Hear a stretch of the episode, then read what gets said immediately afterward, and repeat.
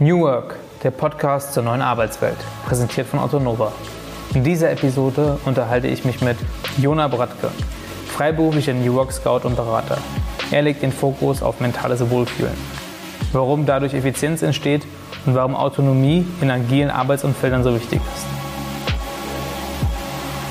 Hallo Jona, vielen Dank, dass du dir heute die Zeit genommen hast, um mit uns über New Work zu sprechen. Ähm, bevor wir anfangen, erzähl doch mal kurz, wer du bist, woher du kommst und was du eigentlich machst.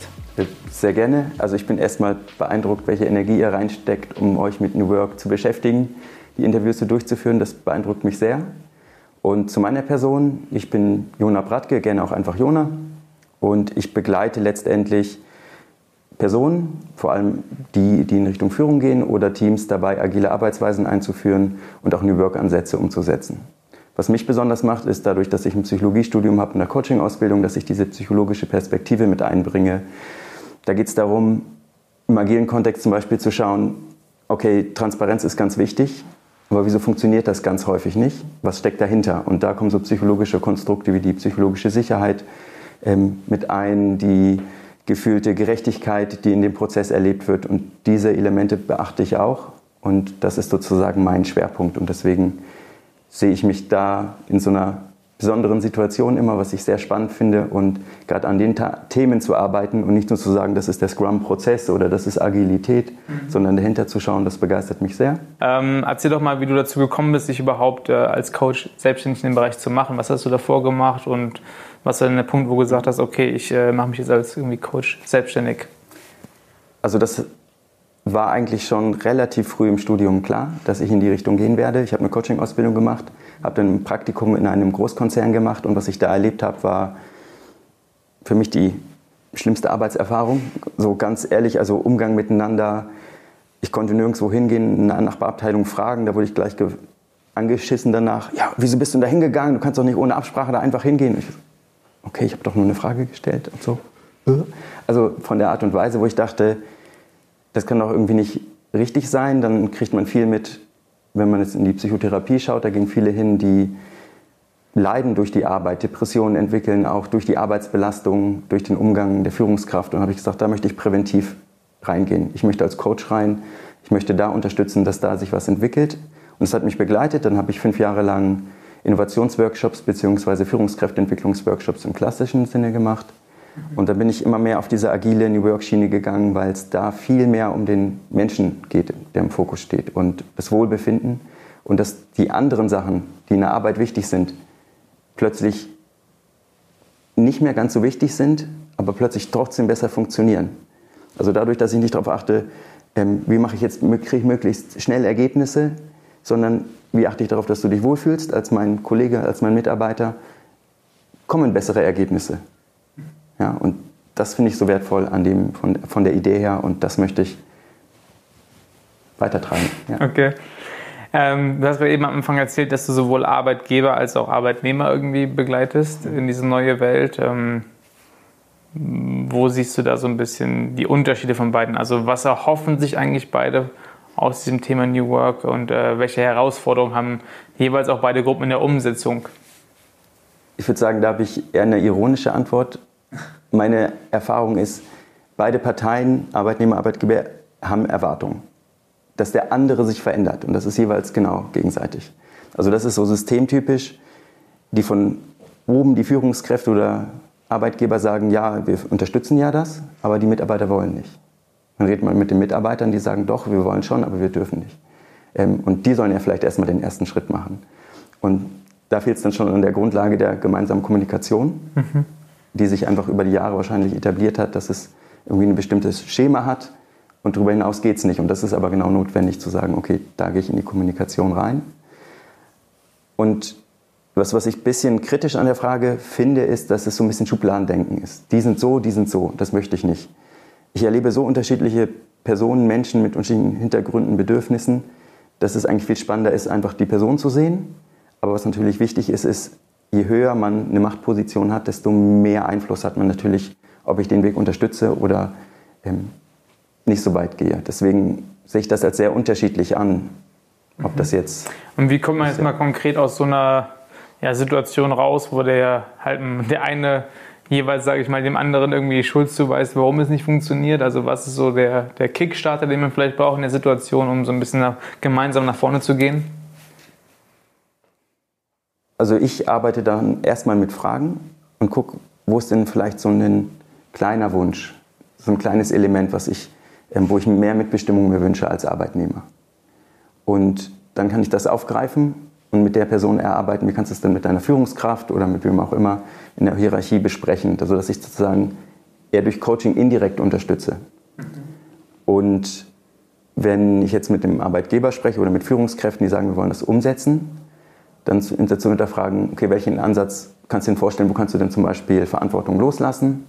Wo fällt es dir am einfachsten? Und nicht irgendwie zu sagen, ja, lass die mal arbeiten und dann ist irgendwie Unsicherheit und Unruhe, sondern dass da erstmal so kleine Schritte entstehen, dieses iterative Vorgehen, Kleinigkeiten mal anschauen und dann merken die, ah, wenn ich da loslasse, das war okay für mich mhm. als Führungskraft. Und der Arbeitnehmer sagt, wenn ich da ein bisschen mehr Verantwortung übernehme, das traue ich mir auch zu. Und dann kann sich sowas entwickeln, dann dass ich das fördere, dass die mehr miteinander kommunizieren, dass sie ihre Sichtweisen austauschen. Das wäre mir wichtig, wenn ich diese Möglichkeit bekomme. Ja. Okay. Ähm, du bestätigst mal, innerhalb von New Work ist das Thema also ein sehr, sehr, sehr, sehr großes Feld mit ganz vielen Unterpunkten und ähm, wenn ich das richtig verstanden habe, dann beschäftigst du dich, sage ich mal, auch mit diesem wieder sehr großen Unterthema, auch vor allen Dingen von agilem Arbeiten. Ja, ähm, welche Rolle nimmt für dich agiles Arbeiten in der New Work-Welt ein? Mhm. Ähm, und äh, ist es was, was irgendwie, wenn man sich dem Thema jetzt annehmen will, etwas, was irgendwie am Anfang im Zentrum stehen muss? Oder gibt es eher andere Sachen, die man zuerst mal als Grundlage aufsetzen muss, bevor man, sage ich mal, diesen Schritt dann zur agilen Arbeiten gehen kann? Wenn ich jetzt sage, es muss irgendwie der und der Punkt sein, ich habe die perfekte Lösung für Scrum, für Agilität, für New Work, dann werde ich wahrscheinlich immer gegen Widerstände stoßen sofort, weil genau in der Situation die Leute, die da sind, die Personen, haben, die, die gerade diesen verschiedenen unterschiedlichen Bedarf haben, die brauchen vielleicht was anderes als die andere Gruppierung. Also am Anfang ist schon so eine Auseinandersetzung mit der Person und dann den Raum zu lassen, etwas anzubieten, um dann herauszufinden, was ist der richtige Ansatzpunkt für diese Leute, mit denen ich gerade zusammenarbeite. Und du hast Agilität angesprochen, Scrum es ist eine Möglichkeit, weil es überlappt sich zum Beispiel mit der Selbstorganisation des Teams, dass die Rollen in so einem Scrum-Team hier nicht hierarchisch sind, sondern Teamrollen sind. Und dass dieses Pull-Prinzip, also dass ich selber als Mitarbeiter zum Beispiel eher ähm, sage, was ich mir vorstellen kann zu arbeiten und dass es nicht von oben mir alles nur aufgedrückt wird. So. Und den Gedanken, der überlappt sich mit New Work, aber wenn man sich jetzt so ganz erste, Ricardo Semmler, der mit Semco angefangen hat, das zu überdenken, wenn man Friedhof Bergmann sich durchliest oder anhört, was der erzählt. Die erzählen nichts von Scrum oder Agilität. Und da gibt es ganz viele andere Ansätze, ähm, jetzt namentlich Holokratie, Soziokratie, die man auch anwenden kann oder wo man Elemente anwenden kann. Okay. Ähm, was ja gerade auch oder was immer viel, viel wichtiger wird, ist, sage ich mal, die Zusammenarbeit von crossdisziplinären Teams. Ja, einfach, ähm, weil einfach ja, in der heutigen Welt viele Bereiche irgendwie zusammenkommen müssen, um irgendwie was Neues zu schaffen. Ähm, was ist deine Sichtweise dort? Vor welchen, sag ich mal, ähm, Herausforderungen stehen gerade diese Teams ähm, in der Zusammenarbeit und was sind gute Ansatzpunkte, ähm, wo man vielleicht mal starten kann, um äh, wirklich eine Zusammenarbeit zwischen diesen teilweise sehr verschiedenen Leuten äh, gut hinzubekommen? Transparenz Kommunikation und Feedback. Würde ich jetzt mal spontan sagen, ich habe Informationen in meinem Silo-Denken, was ich vielleicht vorher kannte, weil ich fest in meiner Abteilung gearbeitet habe. Und die Informationen brauchen auch die anderen, aber sie müssen es so bekommen, dass sie es auch verstehen können aus einem anderen Fachbereich heraus, weil sie einfach nicht die Experten sind. Weil dann kann man Anknüpfungspunkte finden und sagen, ah, ähm, ach so, so funktioniert das bei euch. Und dann macht es ja Sinn, dass ich das nicht so mache, wie, wie ich es immer vorher gemacht habe, sondern vielleicht mal den Ansatz ausprobiere. Und da die Kommunikation und dann im nächsten Gang auch Feedback, weil was vorher passiert ist in so Silo-Denken, Schemata, ist diese Beschuldigung. Ihr habt den Fehler gemacht, bei euch war der Fehler, wir haben es richtig gemacht. Ja, wir haben hier ein Lastenheft, haben das abgearbeitet, der Fehler muss woanders sein. Und plötzlich ist das nicht mehr der Fall, sondern zu sagen, ey, wir sitzen beieinander, wir haben unterschiedliche Fachrichtungen. Und ich fand den Ansatz für meine Arbeit nicht hilfreich oder ich wundere mich darüber und wie gebe ich dann richtig Feedback? Das sind so ganz grundlegende Elemente. Und dann merkt man, ah, ich kann mich öffnen, es hat keine schlimme Auswirkung. Und so, und jetzt komme ich als Psychologe wieder an, hat man so einen Team, crossfunktionale Teamzusammenhalt, der so psychologisch sicher ist, sagt man. Mhm. Und das ist ein ganz spannender und wichtiger Kontext, der auch gerade überall in agilen Arbeiten propagiert wird. Ja. Was, wir haben es ja selbst auch bei uns hier als bei Autonova, äh, glaube ich, ein, ein, ein, sehr gutes Beispiel für crossdisziplinäre Teams, weil bei uns ja echt zwei, drei verschiedene Welten ähm, zusammenkommen. Ähm, was ich hier aus der Arbeit nochmal täglich sehe, ist, mhm. was ein wichtiger Faktor ist, gefühlt für uns auch das Thema Vertrauen. Ja, Vertrauen in die Kompetenz des anderen. Ja, aber im Endeffekt muss sich darauf verlassen können, dass der andere seinen Job macht. Ähm, weil du natürlich selbst überhaupt keine Möglichkeit hast, irgendwie, irgendwie nachzuvollziehen und zu mhm. kontrollieren, ob das, was da gerade überhaupt passiert, das Richtige ist. Vertrauen ist, ist ja auch ein Scrum-Wert oder ein agiler Wert, definitiv. Aber man kann es nicht sofort aufoktroyieren. Jetzt hat man Vertrauen, wenn man vorher vielleicht irgendwie immer die Fehler bei anderen gesucht hat. Jetzt beim jungen Startup, wo das vorher so von Anfang an gedacht wird, ist es einfacher. Aber wenn ich es gewohnt bin, gerade im klassischen Kontext, eher Skepsis zu sein und mich zu verteidigen und meine Sichtweise und nach vorne impressionmäßig nach vorne zu bringen, ist es schwierig. Da muss das Vertrauen erstmal aufgebaut werden und das passiert durch Interaktion, Kommunikation. Mhm. Natürlich ist es schön, wenn jetzt jemand sagt, ich habe Vertrauensvorschuss, ich gebe dir den Vertrauensvorschuss und nutze ihn und selbst wenn du Fehler machst, das Vertrauen wird dadurch nicht gebrochen. Und das haben aber nicht alle sofort parat und das ist dann eine Entwicklung, die einfach da sein muss. Selbstorganisation, Selbstreflexion und äh, Eigenverantwortung sind auch im New Work-Konzept einfach äh, sehr wichtige Eigenschaften. Ähm, Wie stehst du dazu? Also ich finde, das sind drei ganz wichtige Elemente in dem Prozess und die gehören auch zusammen für mich, weil was in klassischen Organisationen häufig so ist, da wird das zwar gefordert, aber es wird schwierig gelebt. Also als Beispiel, so mein Negativbeispiel wäre zu sagen, wenn ich jetzt als Mitarbeiter von meiner Führungskraft irgendeine schwierige Aufgabe übertragen bekomme mit der Ansage, übernimm die Verantwortung, du willst das ja selbst organisiert machen, also mach. So, jetzt bin ich selbst organisiert oder wie? Dann sitze ich da und jetzt merke ich vielleicht die schwierige Aufgabe, dafür habe ich nicht alle Kompetenzen, ich kann sie nicht so gut machen.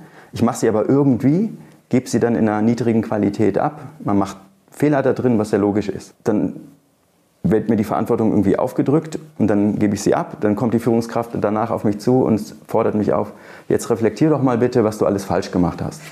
Ja? Sei doch jetzt mal selbst reflektiert. Und dann denkst du, okay, das sind alles drei Elemente im Negativbeispiel, aber was ich mache, ist mein Selbstwert zu schützen sofort. Ich werde kein Feedback annehmen. Ich werde auch nur Gründe suchen, die außerhalb von meinem Einflussbereich sitzen, damit ich mich wohler fühlen kann.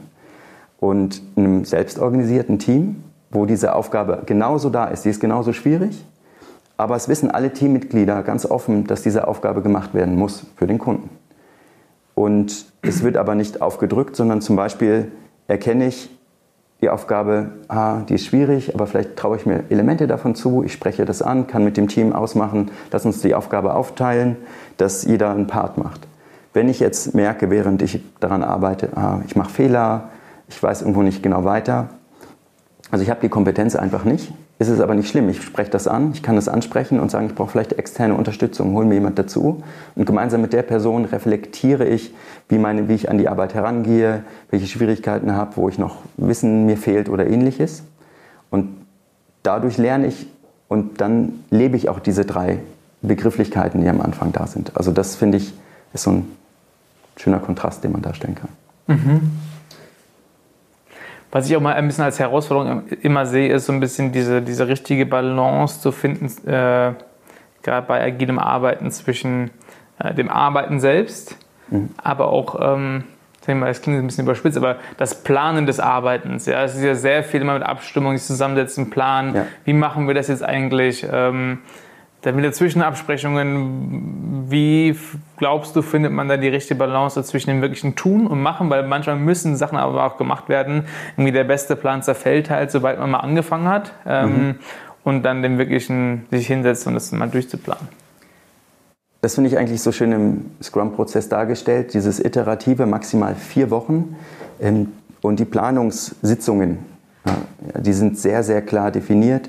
Die dauern maximal so und so lange Und darüber hinaus geht es nicht. Das heißt, man hat genauso Zeitslots, also Timebox nennt man das ja dann auch gerne, in denen Besprechungen sind. Und da die Zeit dazwischen ist wirklich für das Team in Ruhe zu arbeiten. Die werden dann auch geschützt, dass die praktisch nicht dauernd ähm, von irgendwelchen Kollegen von anderen Bereichen gestört werden, sondern die fokussieren sich auf die Aufgabe. Aber da sie nur maximal vier Wochen eine, eine Aufgabe sind, ist es auch nicht so, dass sie sich in irgendwas verrennen und dann ähm, extrem viel Arbeit leisten, die dann vielleicht gar nicht mehr notwendig ist. Und durch dieses immer wieder reflektieren, alle vier, maximal vier Wochen, mhm. ähm, sind wir auf dem richtigen Weg, was können wir ändern, was können wir anpassen, was braucht der Kunde. Und dann weiß ich, okay, ich habe maximal vier, drei, vier Stunden Zeit für dieses Planning und dann geht es weiter. Und man wird da immer besser als Team, wenn man daran arbeitet. Und dann braucht man vielleicht irgendwann die Zeit nicht mehr oder kann weitere Themen besprechen. Und dieses, das ist im agilen Ansatz, wenn man den sehr klar durchführt und nach dem Scrum-Logik macht, sehr klar definiert. Und dann weiß man auch, wie die Zeiten einzusortieren sind. Okay. Wir hatten gerade vorab auch schon, bevor wir angefangen haben, hier äh, vor der Kamera zu sprechen, auch kurz schon mal das Thema äh, Effizienz versus Effektivität. Mhm. Ähm, erklär doch mal deine Sichtweise, äh, was eigentlich die Unterschiede zwischen den beiden Begriffen ist und welche eigentlich Vorrang haben sollte. Gerne. Also Effizienz ist der Grundgedanke, alles möglichst schnell, richtig in Perfektion zu machen. Und das ist in klassischen Unternehmen ganz, ganz hoch geschrieben. Aber was jetzt dadurch passiert ist, also Effizienz ist in dem Sinne nicht falsch, aber was dadurch passiert ist, dass viele Mitarbeiter jetzt irgendwas machen, das möglichst gut machen müssen, weil die Führungskraft hat das irgendwie gesagt, aber sie wissen gar nicht warum. Und sie arbeiten sich ab und bleiben ewig Stunden da und das jeden Tag und überlasten sich, weil sie effizient sein müssen. Und ähm, das reicht ja noch nicht, was ich abgearbeitet habe. Und jetzt muss ich, ähm, muss ich mal noch meinen Tagesplan strukturieren. Ich muss meine Work-Life-Balance auch noch effizient denken. Ich brauche 30 Prozent von Sozialkontakten, damit ich morgen wieder arbeiten kann. Und man hechelt praktisch irgendeiner Effizienz hinterher. Wenn ich das Gefühl habe, ich bin Effektivität, also ich tue das Richtige, jetzt gerade für mich, weil mir das jetzt gerade gut tut, dann ist es dieser vielleicht langsamere, aber der richtige Weg. Ich fühle mich wohl, ich kann aber auch die beste Leistung langfristig bieten und einbringen. Und das ist für mich so der klare Unterschied zu merken, in der Arbeit tue ich das, was richtig ist, weil es für den Kunden hilfreich ist, weil es meine Arbeit voranbringt. Ich mache nicht irgendwas, damit ich es möglichst schnell erledige und dann abhaken kann auf so einer Liste und ähm, irgendjemandem zeigen kann, ey, guck mal, wie cool bin ich denn, das habe ich alles geschafft. Ja, wie kriegt man die zwei denn dann in Einklang? Also was sind eigentlich, äh, was ist das Bindeglied dann zwischen diesen beiden, von, zwischen Effektivität und Effizienz? Ich sehe es ein bisschen mehr wie, eine, wie ein Nebenprodukt. Die Effizienz entsteht dadurch, dass ich mich wohlfühle, mhm. dass ich mich psychologisch sicher fühle, dass ich sagen kann, was ich denke, dass ich mich einbringen kann, und dass ich auch mal sagen kann, ich brauche jetzt mal eine Pause, ich kann sonst irgendwie mich überhaupt nicht mehr konzentrieren. Und das ist okay, das wird nicht komisch angeschaut, ja, wie man ja so aus Anwaltskanzleien, Beratungsfirmen kennt, wie schon nach Hause ist ja noch gar nicht dunkel, ja, es ist Sommer, Mitsommer gerade gewesen. Und da wird es halt erst super spät dunkel und dann kriegt man so einen Spruch reingedrückt, ja.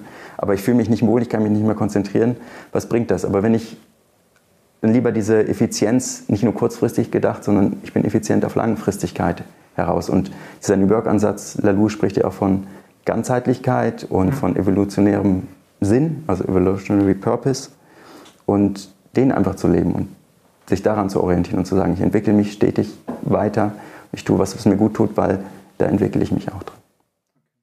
Also, wie gesagt, glaube ich, primär diese langfristige Sichtweise eigentlich auf, auf Effizienz, okay? Langfristig auf Effizienz und kurzfristig ähm, immer kleine Schritte gehen und dass da auch mal Phasen dabei sind, wo ich sage, ich muss jetzt ganz schnell viel abarbeiten, weil das ist ganz wichtig, wir haben Schwierigkeiten, das gehört auch mit dazu. Aber das kann nicht der Dauerzustand sein. Lass uns mal einen Blick in die Zukunft werfen. Ähm, glaubst du eher, dass New Work sich noch, oder was man heute mit dem Begriff New Work versteht, sich noch einfach weiter ausbreiten wird über mehrere Industrien oder auch Teams hinweg? Oder gibt es eigentlich schon was Neues, was hinterherkommt und diesen New Work-Gedanken ablöst und dafür irgendwas anderes hinterherkommt? Also ich denke, es ist gerade ein Modebegriff. Ja, in einigen Bereichen ist er schon wieder irgendwie out und geht raus. Andere beschäftigen sich jetzt gerade erst damit. die das so für sich entdecken und merken, ah, Selbst Mitbestimmung, Selbstbestimmung ist ja durchaus sehr stark. Und das ist sehr, sehr unterschiedlich ähm, von den Unternehmen her, was ich so erlebe, ähm, wenn, ich die, wenn ich mit denen zusammenarbeite und auf, welchem, auf welcher Basis die sind. Und ich finde auch der andere Aspekt ist medial, kommen ja sehr viele andere Sachen wie Protektionismus, politisch, Abschirmung gegenüber Fremden ist ja sehr, sehr stark gerade medial dargestellt und ist leider auch die Wahrheit. Und es ist ein kompletter Gegensatz eigentlich zu offener Transparenz und Umgang und Wertschätzung und Respekt und allem. Und ich hoffe, das ist so mein, mein Gedanke, dass sich dieser New Work, ob gesellschaftlich in Unternehmen, so in diesen kleinen Schritten vorangeht. Und dass man merkt und dass alle Leute merken, dass auch nur kleine Ansätze davon dazu führen, dass man sich wohler fühlt, dass man bessere Arbeit bringen kann, dass die Leistungsfähigkeit der Kollegen einfach höher ist auf Dauer und dadurch auch wirklich was entsteht und dadurch das größer wird. Ob die Begrifflichkeit dann noch New Work heißt oder ähm, ich kann es auch gerne bezeichnen aus meiner Sicht, ja, als, wenn wir uns sehen als Homo psychologicus ja, und nicht als Homo economicus, ist das, finde ich, auch schon sehr wertvoll, weil das wird auch häufig so nicht gesehen, dass Menschen ja unterschiedliche Bedürfnisse haben, die einen psychologischen Hintergrund haben. Also zum Beispiel wird gesagt, Menschen brauchen die drei Grundbedürfnisse. Es gibt eine Theorie, die das sagt, von DC und Ryan. Autonomie, Zugehörigkeit und Kompetenz erleben. Wenn diese drei Grundbedürfnisse vorhanden sind, dann entwickelt sich intrinsische Motivation. Und dass man nicht sagt, ähm, wie motiviere ich denn eigentlich meine Mitarbeiter, weil das geht nicht. Ich kann nicht Leute einfach motivieren, das ist so ein falscher Gedanke. Der richtige Gedanke ist, wie kann ich denn einen Raum schaffen, in dem Mitarbeiter, Kollegen, Führungskräfte sich selber motivieren können und selber dann entwickeln. Und dann kann ich mit Elementen reingehen und dann können sie selber entscheiden, mit der Autonomie nehme ich das an, was nehme ich davon an. Und dann gibt es natürlich auch Biases, also so kognitive Verzerrungen, dass Menschen, wenn sie zusammenarbeiten, in die falsche Richtung gehen, Gruppenentscheidungen teilweise ins Extreme gehen und dass man sowas reflektieren kann. Und das finde ich auch sehr spannend. Also das wäre jetzt sozusagen mein Wunsch vielleicht, dass es in die Richtung stärker noch geht, weil ich einfach daherkomme und da was vermitteln kann. Aber was genau danach kommt, gibt es viele Möglichkeiten. Ich glaube, jeder sagt ein bisschen was anderes aus seiner Perspektive. Und mir ist das persönlich auch gar nicht so wichtig. Und mir ist es auch nicht so wichtig, dass der New Work-Begriff, wenn der verschwindet, dann denke ich nicht, oh Gott, ich habe mich ja New Work Scout und ich bin jetzt New Worker, was mache ich jetzt? Nein, ich, ich gehe ja da mit und ich will auch Vorreiter von dem sein, was da kommt und immer die Menschen im Fokus haben. Okay. Vieles von diesem agilen Arbeit kommt ja gerade aus dem Bereich der, der Softwareentwicklung. Ja. Ähm, inwieweit lassen sich diese Konzepte deiner Meinung nach in der Zukunft auch auf, auf andere Arten von Teams übertragen und vielleicht sogar als, als äh, Extremfall auf operative Teams, die wirklich, sage ich mal, haben wir bei uns in der Firma auch das Beispiel, oben halt Leute, die im Kundenservice sitzen, ja, ja. und sage ich mal, äh, darauf halt im Zweifel warten, dass halt der Kunde anruft oder uns anchattet und dann halt äh, mit dem Kunden interagieren. Also da gibt es, das Schöne ist, dass es jetzt gerade überträgt von der IT auf andere Teams. Und das ist auch mein Schwerpunkt. Ich komme jetzt nicht aus der IT, sondern ich bin als Berater, Psychologe tätig und diese agile Denke auf andere Teams. Also ich begleite jetzt zum Beispiel ein HR-Team und auch mehrere Geschäftsbereiche und die überlegen auch, ähm, können wir ein crossfunktionales Team aufstellen, wo wir mal agile Arbeitsweisen stärker ausprobieren können? Können wir die Selbstorganisation in einem Team stärken? Und das Entscheidende ist eigentlich, für sich zu reflektieren, arbeiten wir in einer Welt, die sehr, sehr komplex ist, also wo wir nicht wissen, was morgen passiert und wo die Abstimmung zu anderen Bereichen, zu anderen Teams, zu anderen Personen sehr, sehr stark vorhanden sein muss, damit wir unsere Arbeit gut machen können. Dann macht es Sinn zu sagen, okay, ich gehe in diese agile Denke, in diese agile Arbeitsweise rein und dann kann ich mich mit Scrum beschäftigen und dann kann ich sagen, okay, könnten wir hier ein Team aufstellen, was vielleicht auch nur eine Zeit zusammen ist, vielleicht für ein Projekt oder für ein Element. Du hast jetzt Kundenservice angesprochen. Mit wem intern kommunizieren die noch? Wäre jetzt so eine Analyse. Wie könnten die sich neu in einem Team zusammenfinden? Und dann zu gucken, okay, macht dieser Scrum-Prozess Sinn bei uns? Und wenn man merkt, es, es ist sehr komplex, wir haben so viele Verstrickungen und wir wissen eigentlich auch nicht so richtig, was passiert. Und manchmal sitze ich da zwei Stunden rum und habe nichts zu tun. Könnte das besser funktionieren? Manchmal habe ich viel zu viel zu tun, da bräuchte ich Unterstützung. Ah, ähm, wie kann man da denn zusammenarbeiten, wie kann man das machen? Da empfehle ich schon, sich damit näher zu beschäftigen, auf jeden Fall. Wenn man jetzt aber merkt, nee, ich habe einen sehr klaren Arbeitstag, bei mir ist auch alles voll und ich weiß genau, was ich zu tun habe, dann muss das nicht unbedingt sein, dass man jetzt sagt, ich muss Scrum haben. Und das passiert häufig. Führungskräfte sagen, ich habe von Scrum gehört, mach das jetzt mal bitte. Ja, funktioniert natürlich nicht. Und dann hört man nur, ja, Scrum, oh Gott, scheitern, das ist ja dieses komische agile Buzzword und da kommt so ein negativer Flow damit rein.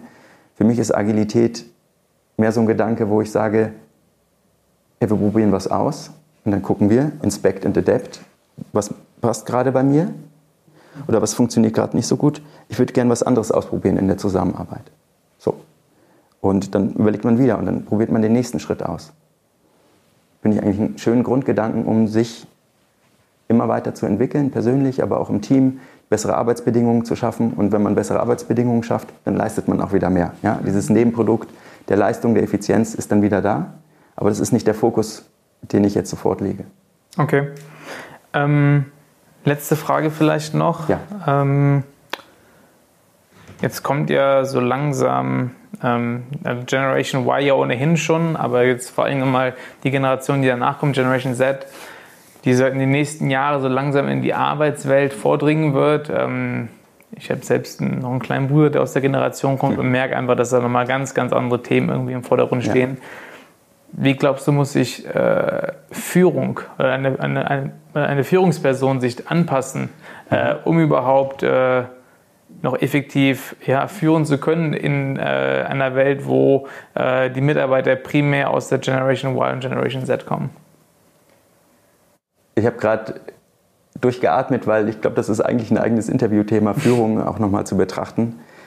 Und das Einfachste, sage ich jetzt mal, ist, sich mit den Personen, mit denen man arbeitet, zusammenzusetzen und zu sagen, ich bin offen, was du brauchst, was für eine Unterstützung dir hilft, wie ich führen kann und mich dann meinem Führungsstil so anzupassen, dass es für die Person stimmig ist. Weil wenn ich jetzt ein großes Konzept habe, was vielleicht Generation Y ist eher so und so, das stimmt auch im Grundprinzip, aber es kann trotzdem sein, dass plötzlich drei Generation Y Leute bei uns arbeiten, die woanders ticken. Und dann habe ich irgendein Konzept auf die ausgerollt. Mhm. Ja, funktioniert dann nicht. Und die Frage wirklich sich zu hinterfragen, was kann ich an meiner Führung ändern? Bin ich so voll mit Arbeit oder kann ich, habe ich Raum und Zeit, mit Führung mich zu beschäftigen? Und mit meinen Mitmenschen, mit denen, die ich mit meiner, mit meiner Führungsstil, mit meinem Führungsstil, mit meiner Führung unterstützen, helfen kann, was brauchen die?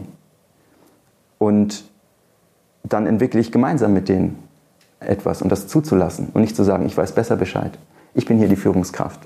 Ähm, du bist Generation Z, ich hatte da jetzt einen Vortrag, den habe ich gehört, das war von dem und dem und dem, du brauchst das und das und das, also hier hast du das. Äh, so, ja. Wird nicht ganz so funktionieren. Ist vielleicht ein Grundgedanke, mit dem man sich ja. beschäftigen kann. Der hilft, eine gewisse Orientierung zu haben. Ja, wie es auch Menschen hilft, gewisse Prozesse zu haben, in denen sie sich sicher fühlen können, damit das nicht alles so schwammig ist. Mhm. Also so eine Orientierung zu haben für einen gewissen Rahmen, aber in diesem Rahmen Flexibilität zu haben und zu sagen, Führung ist für meine Mitarbeiter da und nicht ich bin Führung und meine Mitarbeiter müssen sich dann sozusagen dem anpassen. Also zusammengefasst wahrscheinlich äh, angefangen mit wieder Selbstreflexion, dann übergehend äh, in Kommunikation, Austausch mit, äh, mit äh, Leuten aus dieser Generation, den Leuten, die man führen soll und dann schlussendlich mit der Bereitschaft, äh, sich auch selbst anzupassen, um äh, seiner Führungsrolle in einer neuen Welt gerecht zu werden. Absolut. Also ich habe gestern ein Beispiel gehabt, ich war gestern auf einem Vortrag und da hat jemand von ähm, Piloten und Co-Piloten und der Hierarchie gesprochen und ja, wie die Luftfahrtindustrie mit sehr vielen psychologischen Themen auch arbeitet. Und wie wichtig ist, dass da der Co-Pilot den Mund aufmacht. Und also das, das war ein schönes Zitat in dieser ähm, Beziehung zum Piloten, zum Co-Piloten, die ja grundsätzlich sehr klare Hierarchieunterschiede haben.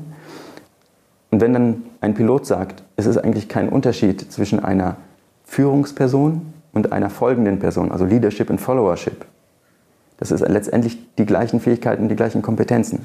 Bedeutet, ich hab, kann die Bereitschaft haben, als Führungskraft in eine folgende Rolle zu gehen und jemand anderem die Führung zu überlassen. Und das ist ja auch in in selbstorganisierten Teams ganz zentral. Da gibt es ja keine formale Hierarchie im Idealfall im Scrum-Prozess. Es gibt diese Rollen und in selbstorganisierten Teams gibt es auch immer wieder informelle Hierarchien, die sich bilden, die auch notwendig sind und hilfreich sind. Also dieser Gedanke auch, Hierarchie, wird das abgeschafft? Formal ja, teilweise, aber nicht informell. Und da gibt es dann führungsstarke Personen, die auf die Entscheidung pochen, die man braucht, damit das nicht ewig diskutiert wird. Und das ist eigentlich das Spannende. Und da die Selbstorganisation zu unterstützen und diese informellen Hierarchien auch wertzuschätzen, weil dann bringt sich auch jede Person mit der Fähigkeit an, die dem Team hilft, weiterzukommen. Das ist eigentlich das Tolle an der Selbstorganisation.